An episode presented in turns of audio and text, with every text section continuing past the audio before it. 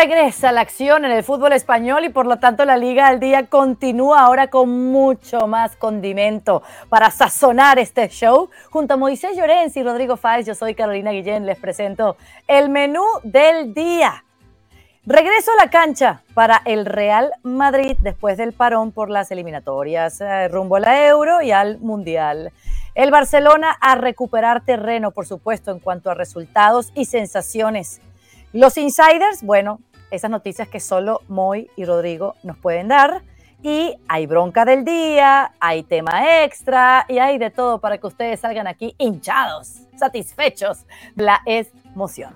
Vámonos con el primer tema, el Real Madrid, porque, eh, bueno, Rudiger, Rodrigo, Vinicius y Valverde eh, apenas van a entrenar antes de esta visita a Sevilla. Y hay mucho mosqueo en España por esto. Ya escuchamos a, Ancelotti quejarse antes del parón y bueno, esto va a seguir y no es solo Ancelotti, son varios. Eh, Rodri, ¿cómo van a resolver y este mosqueo que hay en el Real Madrid de qué se trata? ¿Qué tal, Carlos? Saludo para ti, para Moy. Bueno, más que mosqueo es eh, apreciación pública, ¿no? Lo comentábamos ya el otro día y es cuestión de que Carlo Ancelotti sepa, además, con esa mano izquierda que tiene, que al final es considerado por muchos de los jugadores de, ese vestuario como si fuera un padre, más que un entrenador. Lo, lo, igualan un poco, ¿no? A un rol eh, a nivel deportivo bastante parecido. Em, sabemos un poco hacia dónde van los tiros, sobre todo en el tema de Modric, el croata, que está, no está bien, porque es una realidad. Modric seguramente es la única nota disonante. Eh, que utiliza siempre los eh, descansos de selecciones para intentar meter alguna pollita cuando no juega, para no amenazar tampoco voy a decir, pero sí, sí para expresar ¿no? su sinceridad, que en ese aspecto creo que es un hombre muy directo y huye totalmente de lo que son los rodeos habituales de los futbolistas delante de un micrófono. Eh, para mí Modric es el principal caso, por, decirlo de alguna manera, porque si miramos a Rodrigo Goes, a Camavinga, a Chouameni, o sea, no creo que haya problema con el resto, además esto es información por lo que nos cuentan.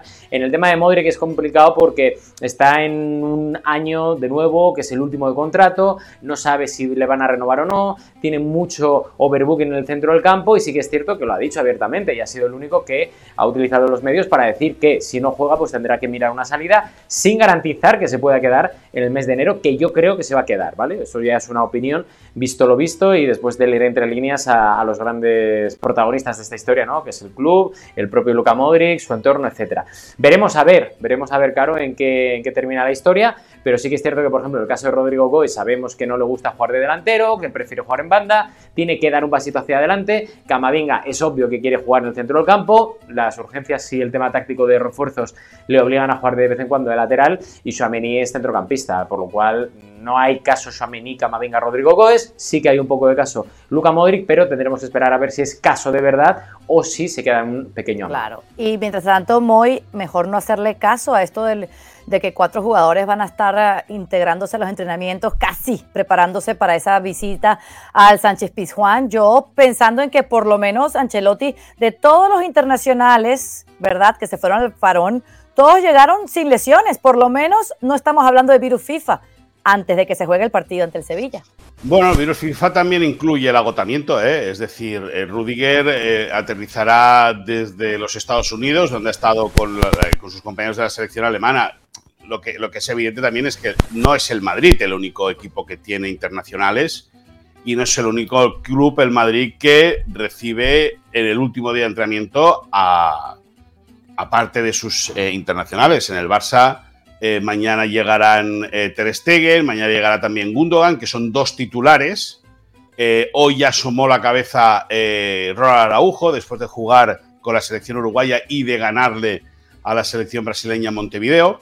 Por lo tanto, eh, yo creo que hacen bien los entrenadores de, quejarse y sobre todo los futbolistas de, protestar ¿no? ante el calendario tan cargado. Al final todo el mundo quiere eh, apretar eh, o, ahogar a la gallina de los huevos de oro y, lógicamente al final ya no da para más. Los futbolistas acaban cansados, los futbolistas acaban eh, eh, tocados, acaban eh, lastimados física y mentalmente. Yo creo que hace muy bien Ancelotti y hace muy bien Xavi. Posiblemente mañana Xavi, no, Xavi el sábado en la previa del partido ante el Athletic Club también se queje de que hay una hay un componente abusivo muy importante por parte de las selecciones nacionales y por parte de la FIFA de intercalar su calendario con las competiciones locales y continentales. Ahí está. Bueno, metiéndonos ya a esa visita al Sánchez Pizjuán, ¿qué tan peligrosa puede ser, Rodri, sabiendo que eh, el Sevilla es decimocuarto en la tabla de clasificación y el Real Madrid tiene la sensación de la liga, que es Bellingham, que ya le ha hecho goles, dos goles si no me equivoco, al Sevilla con el Dortmund en eh, Champions, con dos victorias y dos empates? Es un partido muy complicado para el Real Madrid, que sigue líder, ahí lo vemos en solitario, con dos puntos de diferencia respecto al Girona, tres eh, respecto al Barça. Eh, bueno, el Atlético de Madrid está ahí, el Atlético lo estamos viendo, el Real Madrid en momentos es el equipo más regular y más constante de toda, la, de toda la liga. Creo que además es un liderato merecido, pero yo lo digo abiertamente, creo que ese liderato peligra en el Pizjuán porque es un partido que viene, eh, veíamos la lista antes cuando estaba interviniendo Moy, de, después de un descanso FIFA en el cual hay un montón de internacionales, eh, más del 80% de la plantilla ha tenido que irse de Madrid, tiene que volver, eh, Madrid ha cambiado el tiempo también, está lloviendo, hay gente que a esto le puede afectar, puede haber un poco más de polvo y algún estornudo más en casa, no lo sé, hay cosas que a mí, mm, os digo de verdad que no, que no, no, me dan buena vibra para, para este fin de semana y sobre todo, fuera bromas, el hecho de, de que, por ejemplo, debute Diego Alonso. Eh, delante de, su afición. Es un momento complicado para el Sevilla porque si Diego Alonso empieza con mal pie esta andadura, mm, cuidado, cuidado y sé y me consta además que el compromiso interno del vestuario del Sevilla es importante, teniendo en cuenta esa pequeña ventaja del descanso que han tenido los sevillistas, cosa que no han tenido en este caso los, los jugadores del Real Madrid. Y veremos a ver cómo se comporta el, cuadro de Nervión, pero, pero para mí es un peligro muy, muy, muy importante para el Real Madrid, insisto, porque suelen tener estos equipos, además, caro, muy la caraja habitual después de venir de esos viajes tan largos, eh, lo comentaba muy ahora Rudiger desde Estados Unidos, etcétera, y me da, me da un mal rollo desde fuera raro, y encima con el eh, retorno otra vez, o el reencuentro, mejor dicho, de Sergio Ramos con los suyos, Creo que hay muchos ingredientes para que el Sevilla dé ese pasito hacia adelante que necesita, que no ha dado todavía en este inicio de temporada, y contra el Real Madrid, pues qué mejor, ¿no? Que, darlo contra un equipo que ahora mismo viene líder y que está intratable con Jude Bellingham como jugador. Espectacular, ahí me lo has dejado servido en bandejita de plata. Para que ustedes no se pierdan este partidazo por la pantalla de ESPN Deportes en los Estados Unidos, también lo puedes bajar por streaming gracias a ESPN Plus. Sábado, 12 y 15 horas del Este, la visita del Real Madrid líder del fútbol español, al Sánchez Pizjuán, Diego Alonso contra Carleto Ancelotti y mucho más. Y mientras tanto, el Barcelona recibe al Bilbao y deben haber novedades alrededor del entrenamiento de este Barça Moy, eh, porque eh, Joan Cancelo, Christensen y Joao Félix se reincorporaron al trabajo y este viernes sigue la lista de los que faltan por hacerlo, ¿no? Sí, sí, bueno, como, como en, San Mamés te escuchen decir Bilbao, Sí, ya sé. Athletic Club, perdón. Bien. Puedes decir al Gijón. Puedes decir al Gijón. Puedes decir al Gijón, pero, pero es el Athletic Club. Escucha, eh, Moy, Moy, la bronca es dentro de un rato. ¿eh? Puedes decir, puedes decir al Gijón, pero no. y tienes que nombrar al Recibe el Athletic Club. Sí. Es en casa. Cuando vayan a Bilbao, entonces sí puedo decir, eh, visiten a Bilbao. Correcto. Bueno, sí, sí, el Barça obligado a ganar después de del empate de la última jornada en Granada. Eh, el Barça tercero y, lógicamente, condicionado por las, por las lesiones. Valde y Lamin Yamal van a estar a disposición de, de Xavi Hernández después de que tuviesen problemas físicos con la selección española en, esta última convocatoria. Y Xavi que va a tener que mover muy bien los hilos en el centro del campo. Se le cae una de los comodines que tiene como Sergio Roberto, que se va a perder las dos, tres próximas semanas por un problema físico en el sóleo. Gundogan, que lo está haciendo muy bien como pivote en los últimos compromisos, llega y llegará agotado. Agotado, eh, eh, no, es que viajen en la bodega del avión, o sea, los futbolistas viajan cómodos, pero sí eh, con, mucha carga de, de kilómetros y habiendo jugado dos partidos con la selección alemana en los últimos días. Es un partido complicado, el Athletic Club viene, eh, eh, pese a que arrancó muy mal la temporada, perdiendo en casa ante el Real Madrid, la verdad es que ha enderezado muy bien el, rumbo, está en la zona alta de la clasificación, jugando bien, eh, siendo contundente arriba cuando parecía que le iba a costar mucho marcar goles en el arranque de temporada. y va a ser un partido exigente para el Barça, un partido complicado teniendo en cuenta eso, lo que decía Rodri, ¿no? Que, que los equipos en estos partidos post selecciones muchos aparecen despistados. Al Barça, lógicamente, juega a favor de saber lo que habrá hecho el Madrid. El partido del Barça es el domingo, el, del, el partido del Barça es el domingo, el del Madrid es el sábado. Y, lógicamente, obligación absoluta por parte del equipo de Xavi Hernández de conquistar los tres puntos. ¿También lo ves así? ¿Difícil este partido? La, la, el, recibir al Athletic Club, Rodri?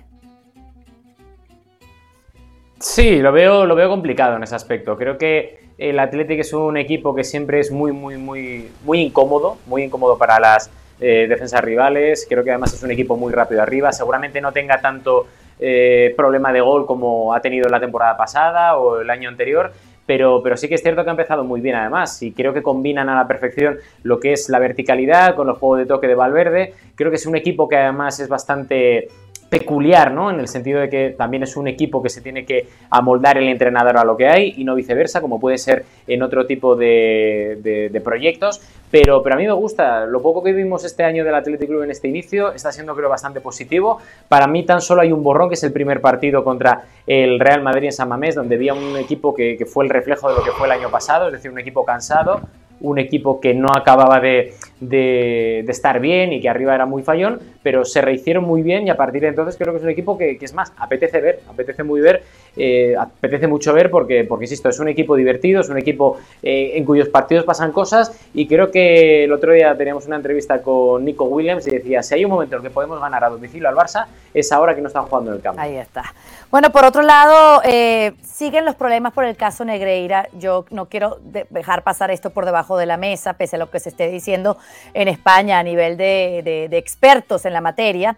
Pero esta semana salió a la luz de que estaría siendo investigado también la porta porque hubo un cambio en la interpretación de esta prescripción de este cohecho.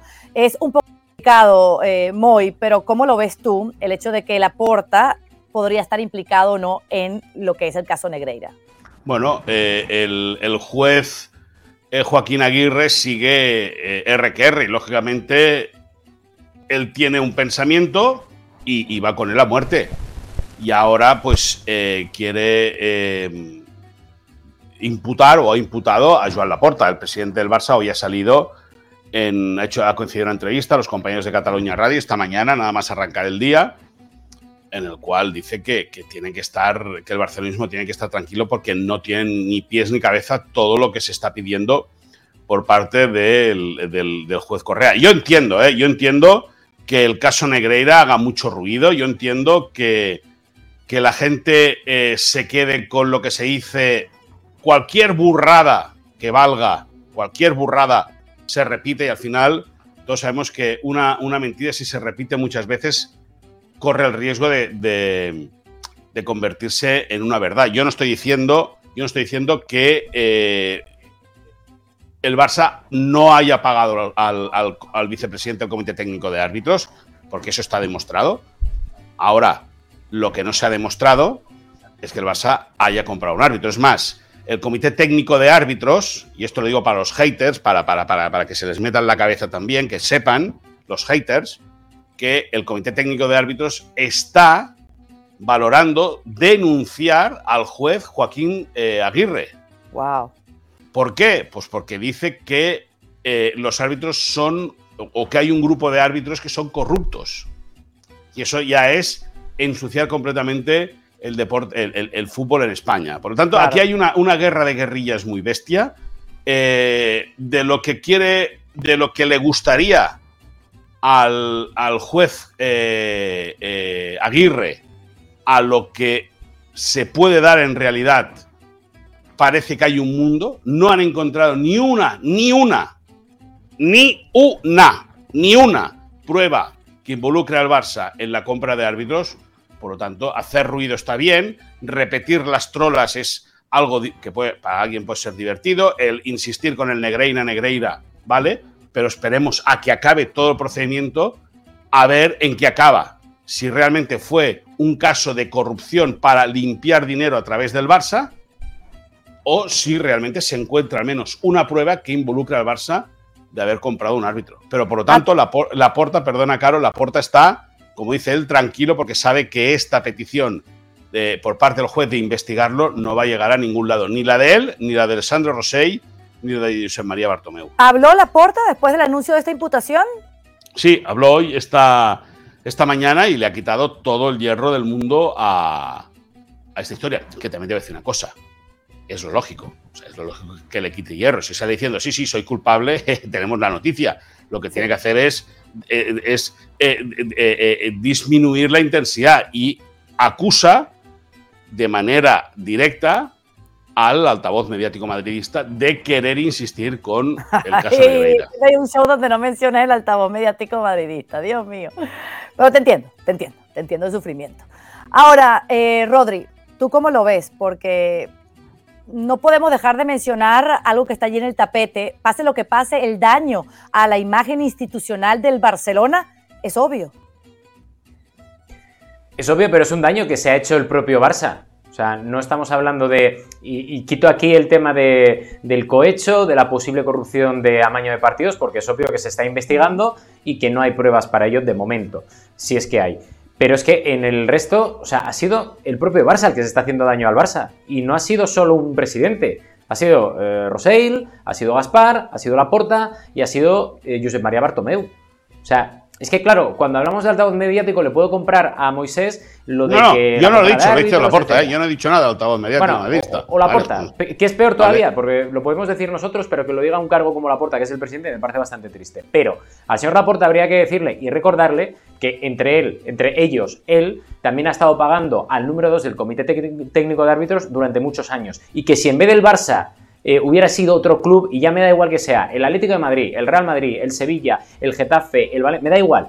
A saber lo que no, no, en escúchame. después de tantos años y de tantos millones, que es una golfada, ya Rodrigo, sí, estoy totalmente de acuerdo, pero sí que ha salido. Hay una acusación del excomisario Villarejo diciendo que el Madrid, antes de que el Barça pagara a los árbitros, al, que el Barça pagara al vicepresidente del Comité Técnico de Árbitros, no que pagara a los árbitros, que es muy diferente, o sea, que, o que saliese dinero de las cuentas del Barça para posiblemente blanquear dinero eh, y hacer un caso de, bueno, un de las cuentas eh, de los socios del Barça, se acusa al Madrid, Villarejo acusó hace un par de semanas o tres, en RACU, una entrevista con Jordi Basté, acusó al Madrid de eh, haber comprado partidos. El Madrid reacciona inmediatamente y hace un comunicado diciendo que va a demandar, pero ya está pero no se habló más del tema. no, no, pero no, no, un momento. Que, no desviemos la atención. No, no, no, no desviemos la atención, no. Villarejo me parece fantástico que lo diga. Primero, que, que aporte pruebas. es como el juez correcto, ahora mismo que está imputando al Barça. Bueno, bueno, que aporte pruebas. Pues, pues escúchame, que aporten pruebas diciendo que el Barça ha comprado árbitros. No hay ni una prueba.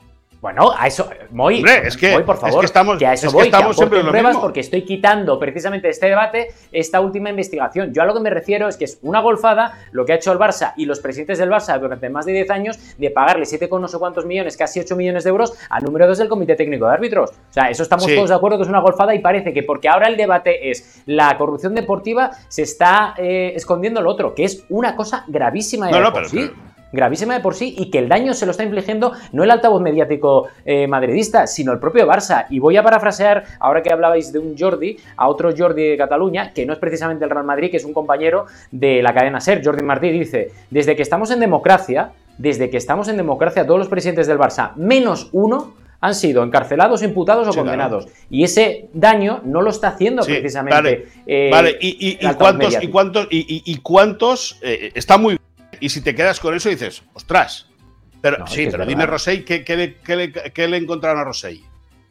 No, no, no, no, no, no, no, no, no le No, no, no, no, no, no, no, no, no, te equivocas y estás engañando a la gente. No, no, no, no, no. Estás engañando a la gente, Rodrigo. Estás engañando a la gente. No, no, y la gente, escúchame, y la gente en la otra punta del mundo, la gente en la otra punta del mundo, nosotros tenemos mucha responsabilidad de que le llegue la información buena. Y tú, si tiras eso, si tiras eso, haces que la gente se quede con un mensaje completamente erróneo. Y es una grave falta de responsabilidad periodística, Rodrigo.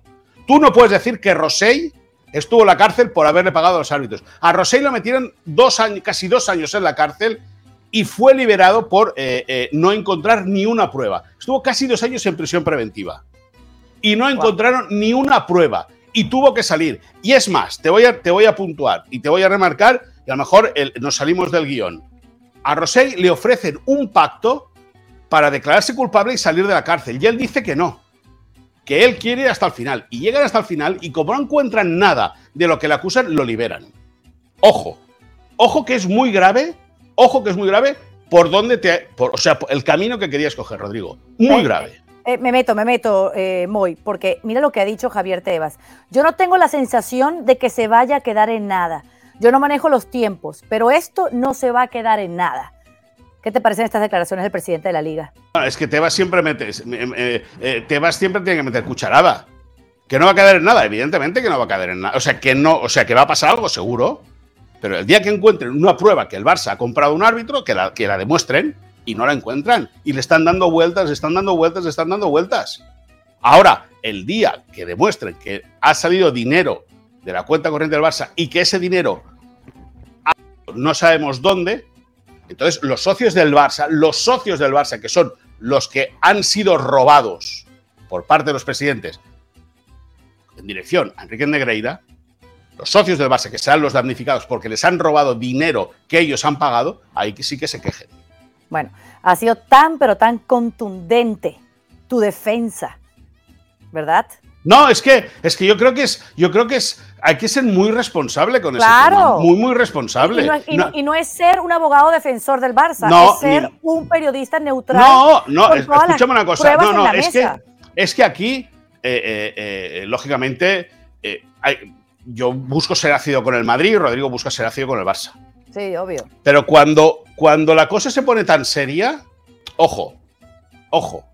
Y yo, yo no me escondo, ¿eh? Yo con Bartomeu, con Rosé y con Laporta tengo una relación excepcional. Excepcional. Y si lo han hecho mal, que lo paguen. Pero si no lo han hecho mal, que no les acusen. Bueno, aquí se nos adelantó la bronca del día. Y tan contundente fuiste, Moisés, que le has apagado la luz a Rodrigo Fáez. Se, nos cayó Rodrigo. Así que vámonos a los insiders. Porque hay que arrancar con las informaciones que solo ellos nos traen. Bueno, ahí no las debe. Eh, líos por la final del Mundial 2030. Moy, cuéntanos un poco más. Sí, bueno, todo, eh, afortunadamente todo el mundo sabe que en España se va a disputar en 2030 el, mundial, de, el mundial de Fútbol de 2030, que arrancará en Latinoamérica y que luego se trasladará a España y a Marruecos. El Barça espera ya, evidentemente, para ese año tener eh, el Camp Nou ya en plena disposición. Recordemos que a priori en noviembre del 2024 parte, más del 60% del estadio tiene que estar en funcionamiento y en 2026 tendría que estar completamente acabado. El Barça va a pedir eh, que la final se dispute en el Camp Nou. Ahora, dentro del club tiene la sensación de que el tiro finalmente va a ir a parar a Madrid, donde ya se disputó la final del Mundial de 1982 en el Santiago Bernabéu. El Barça y el Madrid se espera, bueno, el Madrid ya lo tiene, el Barça eh, espera de aquí un tiempo tener también el estadio nuevo. El Barça, el Camp Nou, el No Camp Nou o el Spotify No Camp Nou tendrá más capacidad de espectadores que el eh, Santiago Bernabéu, pero en el club están convencidos de que la final será en, Madrid, pese a que ellos van a solicitar que se dispute ese decisivo choque eh, en el Camp Nou y lo que sí que creen en, Barcelona es que una de las semifinales se disputará en el futuro estadio del Barça. Qué lío. Yo prefiero los mundiales en un solo país. Y más después de haber regresado de Qatar, donde fue toda una maravilla, muy. Ahora bien, háblame del Barcelona y del tema de los fichajes. Entiendo que no habrían fichajes en invierno. No, no, no. A priori está, está eh, descartado que, que el Barça. Bueno, el Barça tiene fichado a Vitor Roque, el futbolista brasileño, actualmente futbolista del Atlético Paranaense, ha pagado 30 eh, millones en fijo y 31 en variables. Eso, ese es el negocio que hicieron con el club brasileño. Se lesionó hace eh, seis o siete semanas Vitor Roque y tuvo una grave lesión de tobillo. Eh, en un primer momento dijeron que se tenía que operar, finalmente ha hecho un tratamiento conservador, no tuvo que entrar en el quirófano y el Barça espera. El Barça podría o el Barça valora la posibilidad de traerlo en el mercado de invierno. Eh, para eso tiene que generar espacio en la masa salarial. Y ahí hay voces en el club que creen que, sí que puede, que sí que lo conseguirán, y otras que tienen dudas de que finalmente puedan lograrlo. Eh, ese fichaje llegaría en el mercado de invierno, siendo un fichaje del pasado verano. Ahora, eh, sí que, lógicamente, el Barça está mirando ya el mercado de futuro, eh, el mercado de la próxima temporada. Ya contamos la semana pasada que, el club, contamos en, la versión digital de ESPN, que el club está buscando dos laterales para relevar a, Sergio Roberto y a Marcos Alonso, lateral por izquierda y uno por la derecha. Eh, también alguien que pueda hacer la función de pivote defensivo para, forzar también a, a Uriol Romeu. Y eh, una de las también una de las eh, eh, posibilidades que busca el club son opciones de mercado. Y una opción de mercado es la de Nico Williams, el futbolista del Athletic Club de Bilbao. Atento estos días a la pantalla de ESPN porque sale una entrevista. Hemos podido hacer una entrevista a Nico Williams, creo que fue Rodrigo Fáez el que, el que la llevó a cabo.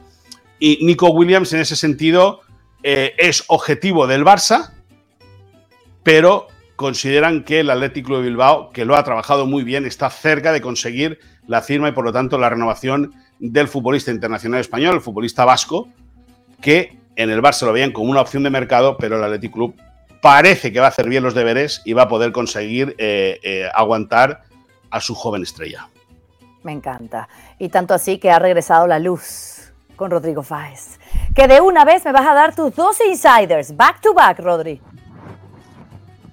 Pues mira, muy rápido porque cualquier relámpago puede destrozar otra vez la conexión. Así que el primero ah, de ellos es claro que en el ayuntamiento.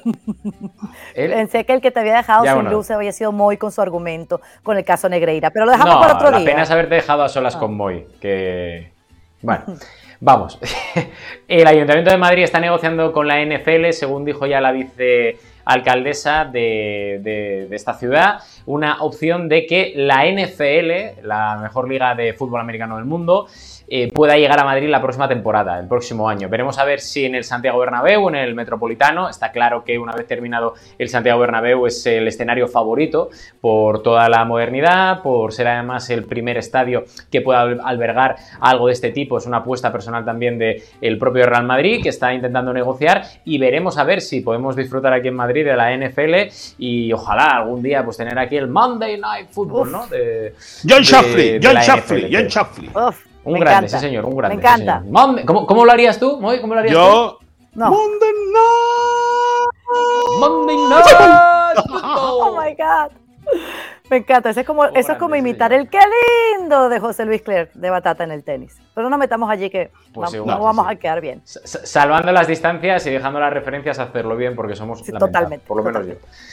Pues se te llama lamentable. Y. Pablo Barrios. Y, y el otro.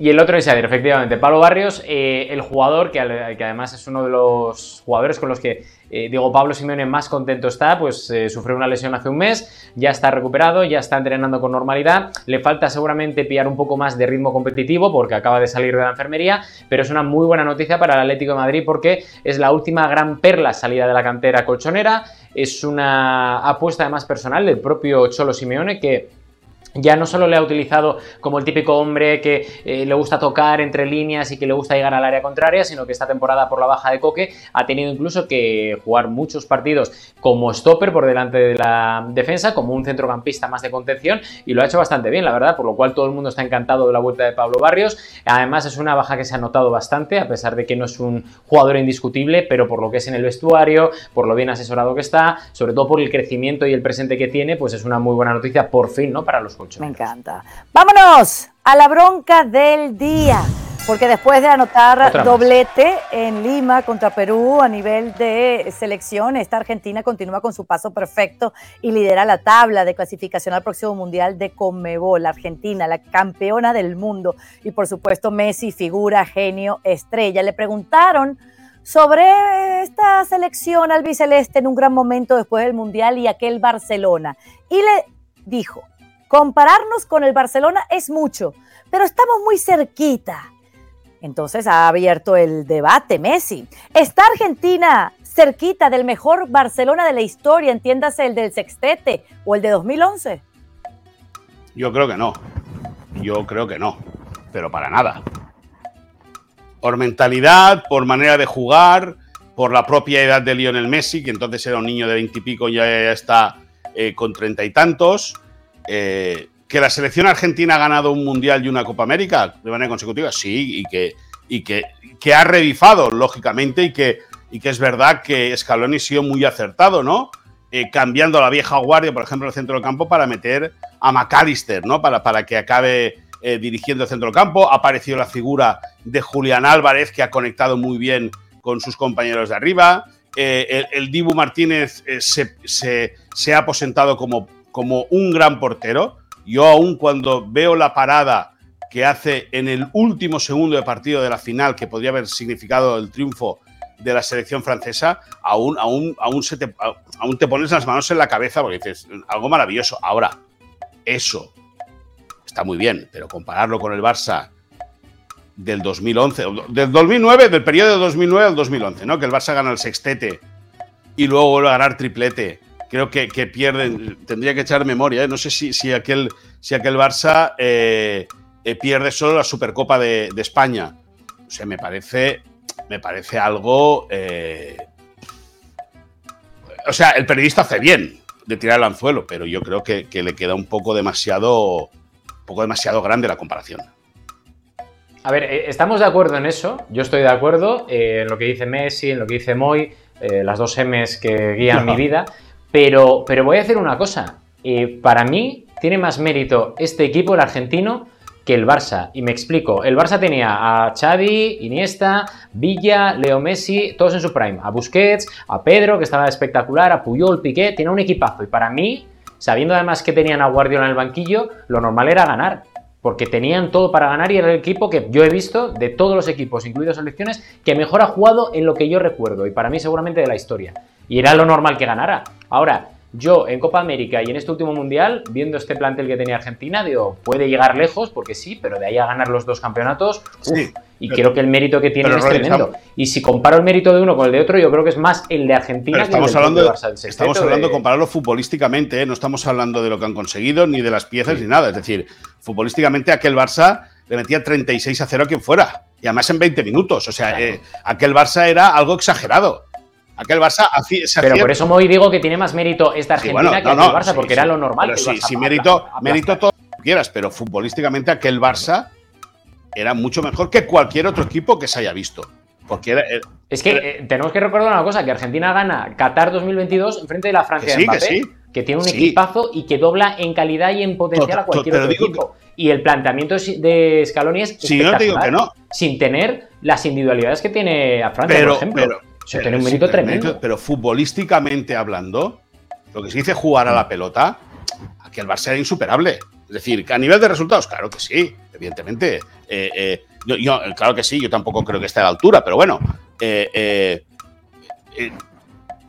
se, puede lanzar la pregunta, pero futbolísticamente hablando, fíjate, el Messi, Messi la primera reacción que dice es. ¿Cómo utiliza? son palabras mayores, ¿no? Compararnos con el Barcelona es mucho. Ah, es, mucho. Pero si en eso, claro, si en eso estamos de acuerdo, pero es que el Barça de Messi, aquel Barça de igual del sexteto, para mí el de 2011 es el mejor. Eh, ostras, que tenía Dani Alves, tenía Vidal, tiene un equipazo, o sea, más todo lo que ya hemos mencionado. Yo creo que, lo dice por, nivel de sensaciones, cómo él se siente de feliz en esta selección. Antes no era feliz en, la, en la selección, tuvo que pasar mucho. Pero se ha ganado con Acuña de lateral. jugar con Messi y no para Messi y ya lo demás es adorno. Sí, pero, pero es que mirad las piezas que tiene ahora este, este combinado Argentina, que es, un colectivo, no, no, son individualidades, pero si vas quitando jugador de jugador, la mayoría son jugadores de Europa League, Champions League, pero ninguno, o salvo tres o cuatro, mejor dicho, no son primeras líneas a nivel No, bueno. Y por eso para mí tiene mucho más mérito lo que hace Argentina que lo que Bueno, es que aquel Barça, aquel Barça y ya no era el equipo titular, es que entraba cualquier otra pieza y lo hacía igual eh, eh, que, que el titular. Es decir, que el Barça era una máquina perfecta de jugar al fútbol. Y como es una máquina perfecta, la perfección no se puede comparar. Bueno, al final él compara el juego de los argentinos con el que hacía él con su Barça. Y como queremos seguir hablando de Messi, porque estamos consumiendo más y más minutos de la bronca, vámonos al tiempo extra que también nos trae a la pulga Messi. Y es que han oído de la experiencia Messi estará disponible para los usuarios visitantes a partir de abril del año que viene. Y es todo un proceso la preventa de estas entradas, un espectáculo multimedia inspirado en la carrera del jugador, desde Rosario hasta Qatar 2022. ¿Qué les parece? ¿Pagarían una entrada por esto? No. Por supuesto. Va a ser O sea, yo todo lo que tenga que ver con Leo Messi lo Pero pago. escúchame, Rodrigo Fáez, ¿tú fuiste al Circo del Soleil, por ejemplo, de Messi? Entonces, No, pues, no entonces no digas que harías todo, que pagarías Pues todo. porque Pero eso no, esto tiene nada que ver no, con el no Circo un de show. Soleil. No, pero, no, pero está diciendo que él paga por todo lo que hace Messi. Y ya, por Ah. ejemplo, la primera en la frente. Ojo, qué tarde llevas hoy. No, Moy, qué tarde llevas ¿sabes hoy? Rodrigo. No, no, no, no, no. El problema es algo Moy, que me acabo de enterar de que había una edición de Leo Messi en Circo del Sol. Y no te lo quise decir por no quedar peor. Pero no sabía que había una edición de Circo del Sí. Sol de Messi. Pero bueno, yo lo que hacen en Miami, vamos, me iba No, mañana. no, ver, eh, Es eh, que- al, final, al final Messi es, es una. Ya, ya no te digo una empresa, es una multinacional con patas. Wow, total, es un monstruo. Y es un entonces- monstruo de y mil entonces- cabezas. Y entonces, en ese sentido, eh, eh, va a ser un éxito. Va a ser un éxito rotundo. Aunque sea una castaña lo que se ofrezca, va a ser un éxito de, de Mira, venta de entradas. 75 Es más, yo minutos, digo una cosa, ¿eh? experiencia inmersa en Miami. Será 75 minutos de inspiración, de emoción, de entretenimiento y diversión para que todos disfruten de la carrera del Rosarino. Ah, va a ser todo virtual. Él va a poder hablar con los fans a través de la inteligencia artificial. Oh my God, yo compro un pasaje, me voy a Miami y soy parte de esta experiencia. Oye, escucha, y nos quedamos. Tú, Caro, que tiene rollo en Pixar y en Disney, les dices a los de Pixar que hagan una peli de Messi, que molaría. En vez de Messi, que se llame Leo o algo Seguro. así. Y además disfrutaríamos también de la experiencia eh, todos, a la, todos a la casa de Matei y nos vamos a Miami a ver el. Eso me gustó más. El SAR del Ah. Caribe puede conseguir entradas para todos, estoy segura de eso. Sin ah, duda. este es un mensaje solo para los entendidos. Bueno, señores, hasta aquí llegamos. Qué placer. Regresa el fútbol español después del parón y a ver, a ver qué puede hacer el Barcelona y el Real Madrid. Chao, chao.